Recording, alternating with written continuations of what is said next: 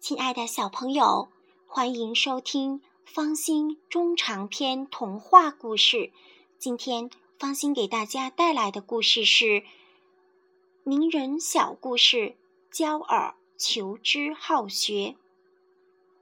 英国著名科学家焦耳从小就很喜爱物理学，他常常自己动手做一些关于电热之类的实验。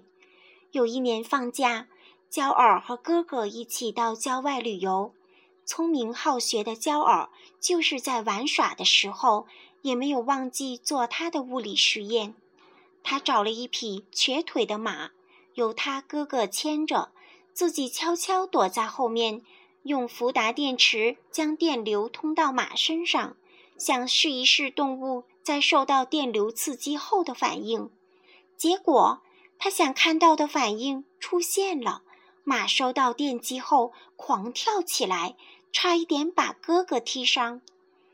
尽管已经出现了危险，但这丝毫没有影响到爱做实验的小焦耳的情绪。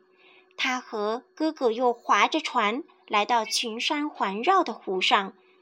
焦耳想在这里试一试回声有多大。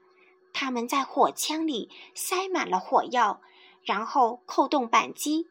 谁知，砰的一声，从枪口里喷出一条长长的火苗，烧焦了焦耳的眉毛，还险些把哥哥吓得掉进湖里。这时，天空浓云密布，电闪雷鸣。刚想上岸躲雨的焦耳发现，每次闪电过后，好一会儿才能听见轰隆的雷声。这是怎么回事？娇儿顾不得躲雨，拉着哥哥爬上一个山头，用怀表认真记录下每次闪电到雷鸣之间相隔的时间。开学后，娇儿几乎是迫不及待地把自己做的实验都告诉了老师，并向老师请教。老师望着勤学好问的娇儿笑了，耐心地为他讲解。光和声的传播速度是不一样的，光速快而声速慢，所以人们总是想见闪电，再听到雷声，而实际上闪电雷鸣是同时发生的。焦耳听了恍然大悟，从此他对学习科学知识更加入迷。通过不断的学习和认真的观察计算。